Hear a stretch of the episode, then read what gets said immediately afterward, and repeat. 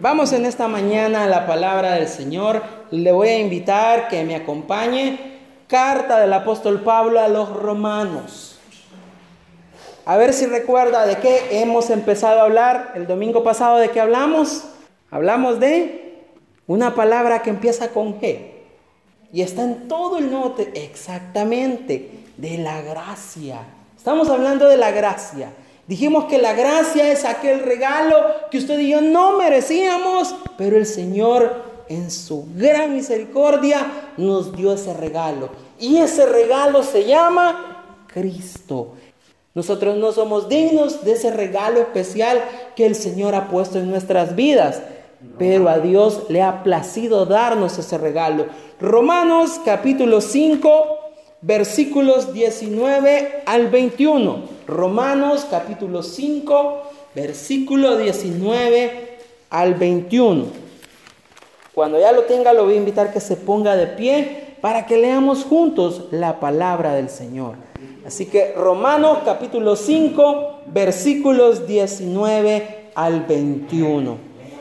La palabra del Señor dice de la siguiente manera, porque así como la desobediencia de un hombre, los muchos fueron constituidos pecadores. Así también por la obediencia de uno, los muchos serán constituidos justos. Pero la ley se introdujo para que el pecado abundase. Mas cuando el pecado abundó, sobreabundó la gracia. Para que así como el pecado reinó para muerte, así también la gracia reine por la justicia para vida eterna mediante Jesucristo, Señor nuestro. Amado Señor, en esta mañana te damos gracias porque a ti te ha placido, Señor, tenernos en esta mañana, en este lugar. Padre, te suplico en esta mañana que bendigas esta casa, Dios mío, donde estamos reunidos, adorando, glorificando tu nombre, Señor. Padre, gracias por todo el tiempo maravilloso que nos has permitido de los cantos, de la adoración, de buscarte, del ofrendar. Ahora te suplicamos que abras nuestro entendimiento, que abras nuestro corazón y que nos hagas comprender lo que tú tienes para nosotros en esta mañana. Que tu palabra, Espíritu Santo de Dios, cumpla el propósito con el cual será predicada en esta mañana, en cada vida y en cada corazón de los que estamos acá reunidos. En el nombre de Jesús. Amén y amén. Puede tomar asiento, amado hermano. Esta mañana vamos a hablar acerca de que la maravillosa gracia de Dios reina. La maravillosa gracia de Dios reina. Como ya dijimos el domingo anterior, la gracia es eso. Es ese regalo que usted y yo no merecíamos, pero que a Dios le plació darnos. Antes no éramos pueblo, ahora somos pueblo. Somos escogidos de Dios. Y si somos escogidos, somos amados por Él y para Él. Así que usted y yo en esta mañana estamos aquí porque Dios nos iluminó con su palabra y ha traído a nuestros corazones libertad. Y esta mañana usted y yo demos gracias a Cristo porque su maravillosa gracia reina en nuestras vidas y nos permite acercarnos con libertad a nuestro Dios. Pablo está hablando en todo el capítulo 5 acerca de lo que es la justificación. Pablo inicia este capítulo diciendo que usted y yo somos declarados justos delante de los ojos de Dios por medio de nuestra fe en Jesucristo. Ese es el único camino. Y de ahí Pablo, inspirado por el Espíritu Santo, nos hace una gran analogía. Él dice que Adán selló el destino de toda la humanidad. Nuestro primer padre terrenal selló el destino de toda la humanidad. Y ese destino nos condenó a todos a vivir bajo la maldición del pecado. Nosotros éramos personas que estábamos maldecidas por Dios a causa del el pecado de nuestros primeros padres. Ellos pecaron, desobedecieron a Dios y rompieron así con la perfección que Dios tenía. Pero todo estaba dentro de un plan perfecto de parte de Dios. Dios tenía todo trazado desde el principio y Él sabía todo lo que iba a suceder y Él sabía que los seres humanos, al Él darles la libertad de escoger, íbamos siempre a ser propensos a buscar el mal. Así que así somos los seres humanos, somos propensos siempre a buscar el mal. Entonces, Cristo, que es nuestro Adán espiritual, nos libra del poder del pecado. Antes estábamos atados al pecado. Vivíamos en oscuridad, lejos de Cristo, negábamos todo aquello que tuviera que ver con la palabra, con el Evangelio. Incluso quizás muchos de nosotros éramos de los que ahuyentábamos a los, a los predicadores, a los pastores, aquellos hermanos que llegaban a tocarle la puerta para invitarle al culto, se la tirábamos en la cara. O les decíamos palabras inadecuadas. Entonces, Así es el ser humano cuando está lejos de Cristo.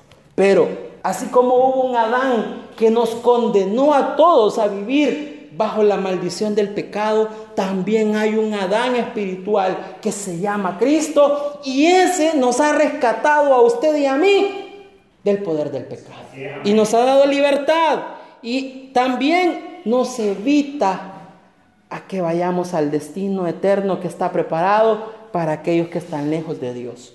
Y es el castigo eterno, es el lago de fuego que arde, que está preparado, dice la palabra, para Satanás y sus huestes y para todos aquellos que no crean en el poder de Cristo, que no crean en el sacrificio redentor de Cristo por todos nosotros. Entonces, cuando usted y yo venimos a Cristo, nos libramos de ese castigo, porque los méritos de Cristo en la cruz del Calvario, por usted y por mí, pagaron el precio que yo tenía que haber pagado. Cristo pagó por usted y por mí. Y por ese precio, por ese pago, y cuando usted y yo ponemos nuestra fe en Cristo, somos declarados justos a los ojos de Dios. Entonces, también Cristo nos permite acercarnos a Dios más de lo que nunca antes usted y yo pudiéramos haber imaginado. Antes, en el antiguo pacto o en el antiguo testamento, solo había un pueblo y ese pueblo era Israel.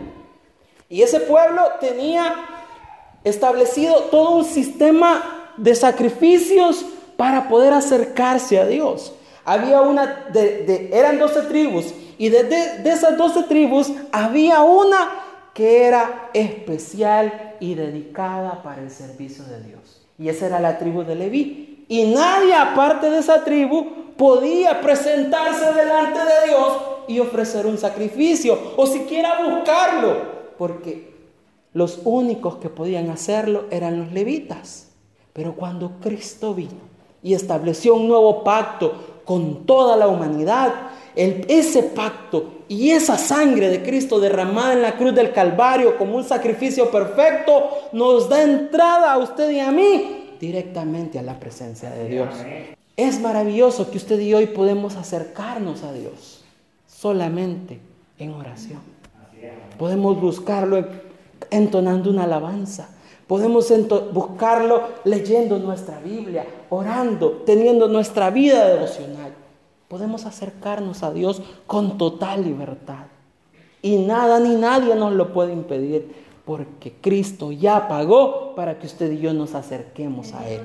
Así que cuando Dios le dio la ley a Moisés, le, también Dios le proveyó a Moisés todo un sistema de sacrificios para que el pueblo fuera redimido año con año y sus pecados fueran perdonados año con año, y esto una sola vez al año. Pero cuando Cristo vino y ofreció su vida por todos nosotros, Él pagó el sacrificio, Él pagó por los pecados de toda la humanidad. Entonces Jesús vino para sustituir la ley y dar su propia vida como el sacrificio perfecto por el pecado. En otras palabras, a través de Jesús, Dios nos dio la oportunidad de ser librados de la culpa y la pena que merecíamos usted y yo pagar por nuestros pecados.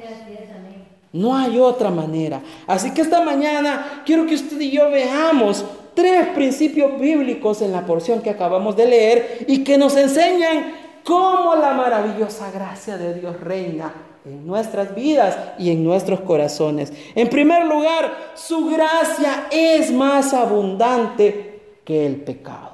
Versículo 20 dice, versículo 20 en su primera parte dice, pero la ley se introdujo para, el para que el pecado abundase. Y algunos sacan de contexto este texto para crear un pretexto y vivir como mejor les plazca. Cuando hubo ley, abundaba el pecado y ahorita como estamos viviendo en la gracia, el pecado se ha hecho más grande. Y todos nosotros podemos tener la oportunidad de hacer lo que queramos. Pero no es así, no es así. Este texto, usted y yo tenemos que entenderlo de la siguiente manera. Pablo en los versículos anteriores está haciendo una comparación entre el pecado, entre Adán y Cristo. Y está diciéndonos todo lo que Adán nos ha condenado a nosotros y también todo lo que Cristo ha hecho por nosotros para librarnos. Entonces, dice que la ley se introdujo para que el pecado abundase. Le pregunto, ¿todos los seres humanos somos pecadores, sí o no? Todos somos pecadores. Y no hay ningún justo, y así lo declara la palabra, ninguno de nosotros somos justos. Incluso antes de que Dios entregara su ley escrita a Moisés, los seres humanos pecábamos. Y usted lo puede ver en los primeros capítulos de Génesis. La ley fue dada 450 años después de Abraham. Entonces, todo ese tiempo atrás siempre ha habido pecado. Siempre ha habido pecado. La gente siempre ha, pecado porque ha sido su naturaleza desde que Adán y Eva pecaron. Se lo pongo de esta manera. Cuando Dios llama a Noé, Dios dice, hablando de Noé, que Noé vivía en medio de una generación perversa y maligna y que no había nadie, nadie quisiera el bien. Todos eran malos, todos vivían desenfrenadamente, algo así como estamos viviendo hoy. Por eso la palabra de Dios dice que en los postreros días viviremos como en, en los tiempos de Noé, que la gente está haciendo lo que quiere. Entonces, pero cuando Dios llama a Noé, Dios dice respecto a Noé, he llamado a Noé porque he encontrado gracia en él, porque es una persona recta a pesar de que vive en una generación perversa. Entonces, el pecado fue heredado de los padres a los hijos. En otras palabras, el pecado ya existía a causa de la desobediencia de uno, a causa de Adán. No solamente por habernos heredado el pecado, sino porque todos los seres humanos separados de Dios pecamos, todos sin excepción. Pero la ley se introdujo para, el, para que el pecado abundase. ¿Con qué propósito cree usted que Dios nos entregó la ley? ¿Con qué propósito Dios le entregó la ley a Israel? Dios llamó a Abraham, a Isaac y a Jacob y de ellos levantó a un pueblo.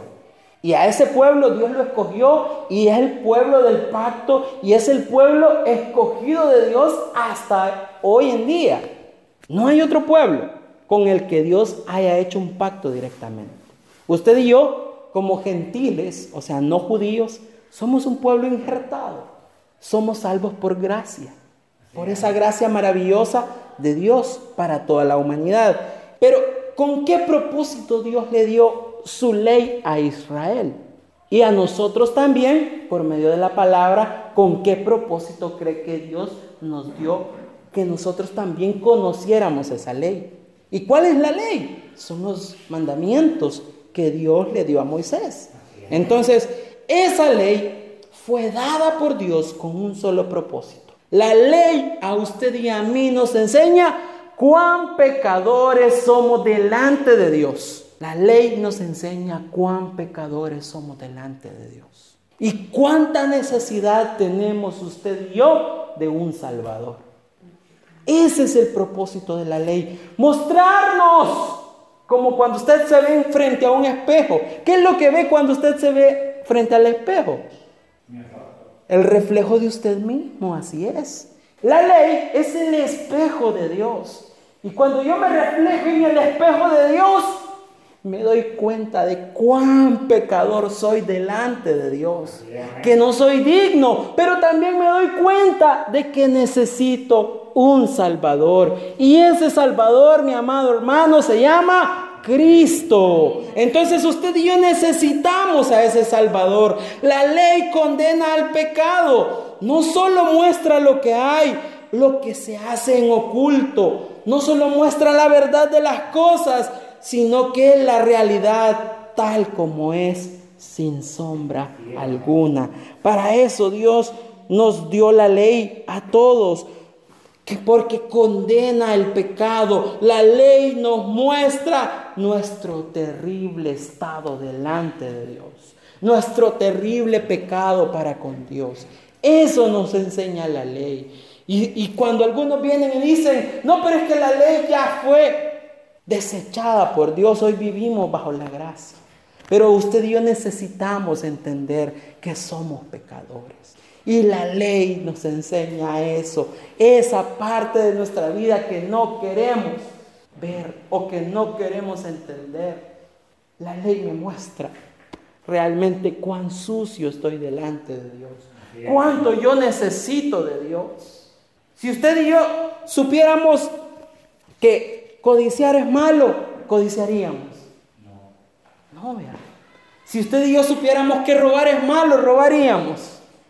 Entonces la ley me enseña esas cosas y me dice, aquí dice que no voy a codiciar, que no voy a robar, que no voy a hurtar. Pero cuando yo me veo en ese espejo, yo digo, yo voy a codiciar, yo voy a robar, yo voy a matar, etcétera, etcétera. Hago todo lo contrario ¿Por qué? Porque mi carne se está viendo confrontada por, aquellas cosas que a Dios no le agradan y que están dentro de mi vida.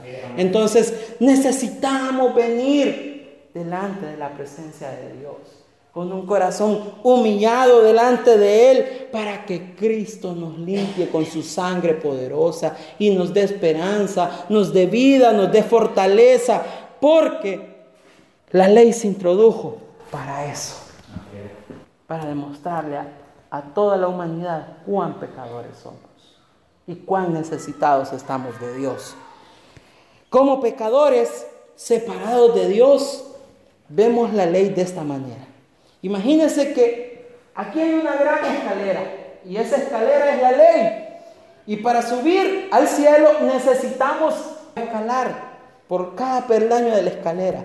Cuando usted y yo estamos separados de Dios, vemos la ley de esta manera, la vemos demasiado alta, inalcanzable.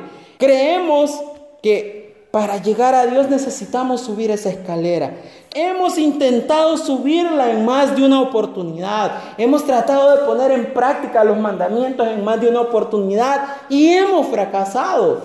Porque no se trata por de las cosas por las cuales usted y yo hagamos para querernos salvar, sino que es lo que ya Cristo hizo por nosotros. Quizás hemos tratado de subir en más de una oportunidad solo para caer al piso de golpe cada vez que lo tratamos de hacer en nuestras propias fuerzas y no en las fuerzas de Cristo.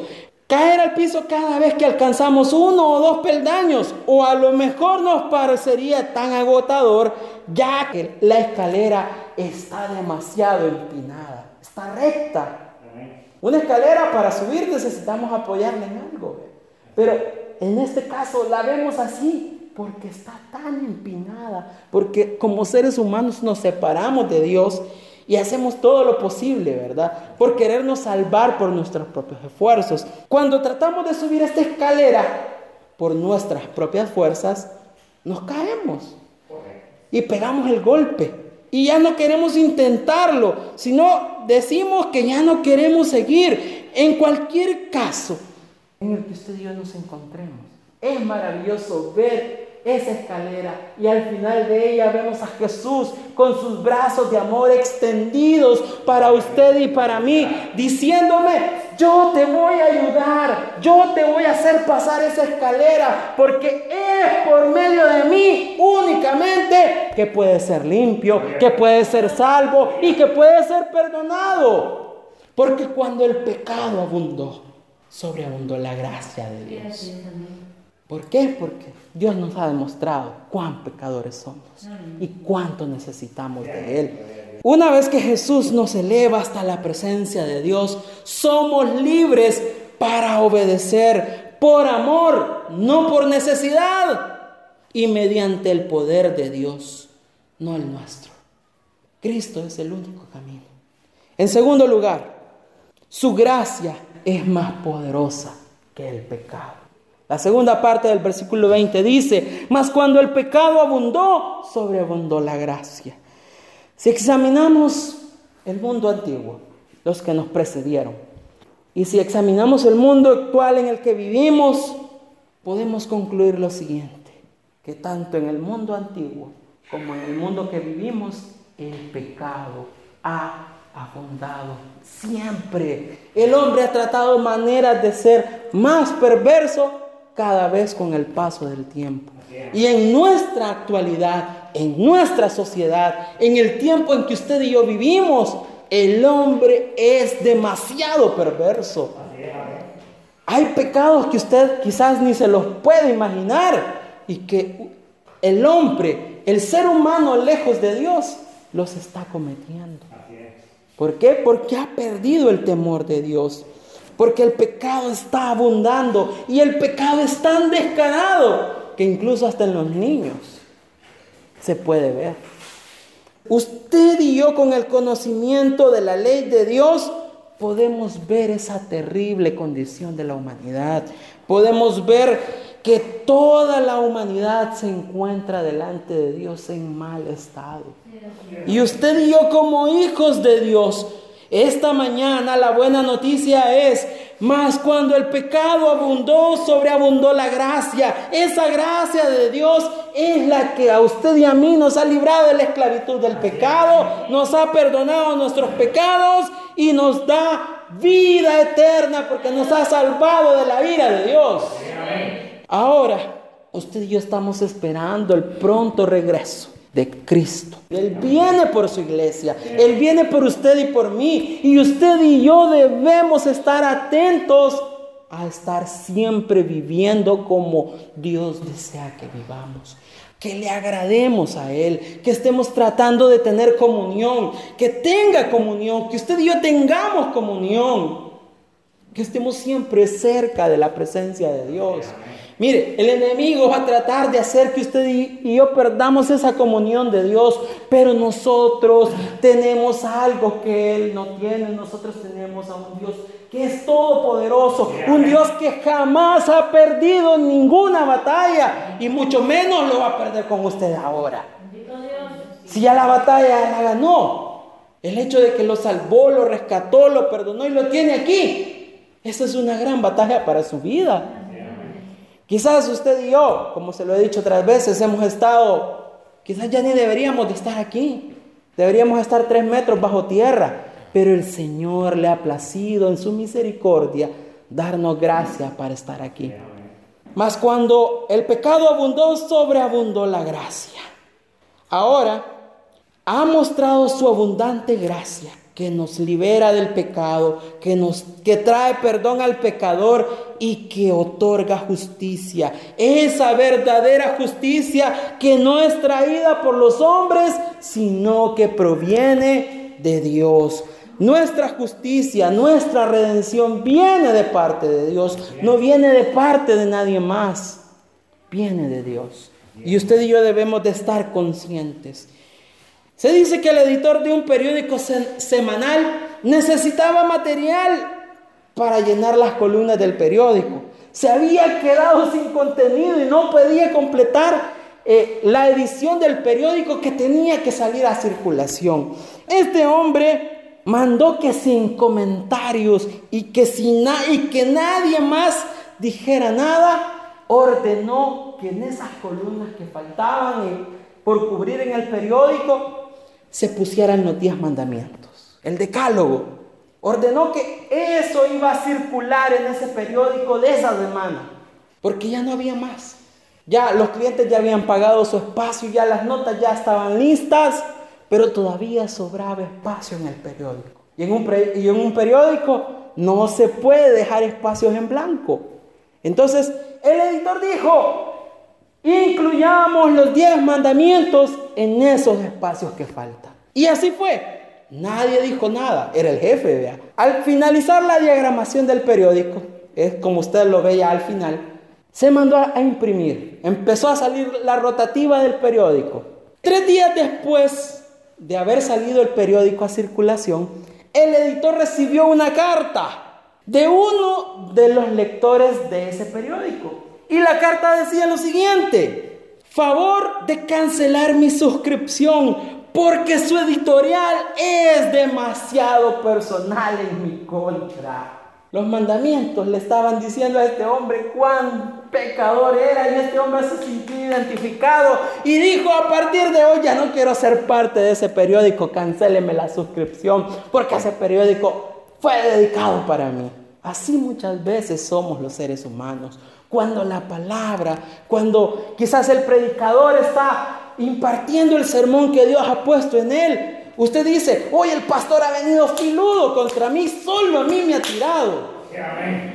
Pero es porque realmente Dios está tratando con usted. Y quizás usted se puede molestar. Pero ¿sabe qué? No es el predicador. Es lo que Dios le ha puesto a ese hombre o a esa mujer que está hablándole a la congregación. Pero siempre va a haber algo en nuestras vidas en la cual la palabra nos va a confrontar y, usted va a decir, no, pero es que el pastor hoy viene contra mí. Y nada que ver quizás, pero es la palabra de Dios ministrando su vida, porque así es la palabra, nos confronta. Toda la Biblia, hermano, toda la palabra. Hoy somos usted y yo dichosos porque la tenemos así. Antes no existía la palabra así. Eran rollos, y no cualquiera lo tenía. Tenía que tener, mire, un buen testimonio. Y si usted tenía un buen testimonio, podía tener derecho a una copia de un rollo. Entonces, la palabra de Dios siempre nos va a confrontar. Siempre va a hablar a nuestras vidas en el momento oportuno. El pecado puede ser fuerte y ha podido esclavizarnos, amados hermanos. E incluso puede estar tentándonos hoy, en este mismo instante que estamos aquí en el culto. Nuestros pensamientos pueden estar divagando cuando no están aferrados a la voluntad de Dios. Cuando usted y yo no venimos realmente con todo el corazón, con toda la mente, dispuestos a recibir de Dios para nuestras vidas. El enemigo va a tratar de tentarnos, incluso aquí en medio del cuerpo de Cristo, y si nosotros le damos cabida a esos pensamientos, podemos perecer. Podemos salir mal. Así que hoy el Señor nos muestra que su gracia es mucho más poderosa que el poder del pecado. Su gracia nos libra. Su la gracia de Cristo no nos dejará perecer porque su gracia es abundante para usted y para mí. Así que no diga que hoy yo vivo en la, en la gracia de Dios y por eso voy a, voy a salir a pecar. No es eso. Es que todos lo hacen, pastor. Usted y yo aquí, iglesia, monte de sacrificio, estamos siendo desafiados por Dios a vivir para Dios. A no ser como los demás. Pablo dice en otra parte, que todo me es lícito, pero no todo, no todo nos conviene. Examínenlo todo y retengan lo bueno. Así que usted y yo no tenemos licencia para pecar, sino que somos confrontados con la palabra. El pecado puede sobreabundar a nuestro alrededor, pero usted y yo nos vamos a mantener firmes en Dios en lo que creemos, a quién servimos, a quién amamos. Mantengámonos firmes en esa libertad, que nada ni nadie nos haga movernos de nuestra fe en Cristo. En tercer lugar, Su gracia reina por medio de Cristo. Versículo 21 dice, para que así como el pecado reinó para muerte, así también la gracia reine por la justicia para vida eterna mediante Jesucristo, Señor nuestro. A la luz de la palabra vemos que desde Adán hasta Moisés y desde Moisés hasta Cristo, podemos decir que reinó el pecado para muerte. Ese pecado trajo muerte, sin embargo vino uno que conquistó la muerte y venció al pecado en la cruz. Aquel que nos amó por gracia y que nos amó hasta el fin, hasta derramar su sangre en esa cruz, en nuestro lugar, siendo nuestro sacrificio perfecto delante del Padre. Y ese uno se llama Cristo. Él llevó nuestra culpa, llegó nuestro castigo como que si fuera de Él. Y nos ha dado su justicia y nos ayuda a vivir en santidad. Vivamos en santidad. Santidad es vivir apartado del mal, apartado del pecado y vivir para Dios. Dios es un Dios santo y usted y yo somos sus hijos llamados a vivir en esa santidad para Él. Así que, amado hermano, la muerte ya no reina más en la iglesia, ya no reina más en su hogar, ya no reina más en su vida, en su familia, ya no reina más. Ahora reina en su hogar, en su vida, en la iglesia, Cristo, que es nuestro Salvador, nuestro Redentor, y por su gracia usted y yo podemos gozar de vida eterna y de justicia verdadera en Él. Esta gracia abundante que reina solamente la vamos a encontrar en Cristo, nuestro precioso Salvador. Por último, esa gracia nos ha sido concedida por la fe en Cristo. Nos asegura que somos de Él, que no pereceremos jamás y desde ya podemos disfrutar de esa libertad y de esa vida que Él nos da. Que Dios nos ayude y nos fortalezca a usted y a mí para seguir adelante, para experimentar la gracia de Dios en su plenitud. Disfrutar de Él al máximo sin importar lo que se me ponga enfrente, porque aquel que está conmigo es mayor que que está en el mundo. Porque aquel que está conmigo venció en esa cruz y me libró de los pecados, me libró de la maldad, me libró de todo lo malo que este mundo tiene para mí. ¿Por qué? Porque Él fue perfecto para mí. Así que yo le invito en esta mañana a que usted y yo nos volvamos personas que amen a Dios por sobre todas las cosas. Yo sé que usted ama a Dios, pero lo invito a que lo amemos cada día más, que vivamos para Él todos los días de nuestra vida, que entreguemos a Dios cada área de nuestro corazón para que Él nos transforme y para que su gracia reine en nuestras vidas y reine en nuestros corazones. Porque usted y yo necesitamos la justicia verdadera de Dios y necesitamos que esa gracia de Cristo reine en nosotros. ¿Para qué? Para que yo pueda compartirla con otros. Llevarle el mensaje de esperanza aquel que lo necesita, aquel que realmente necesita conocer a Dios. Este mundo aún necesita conocer a Dios.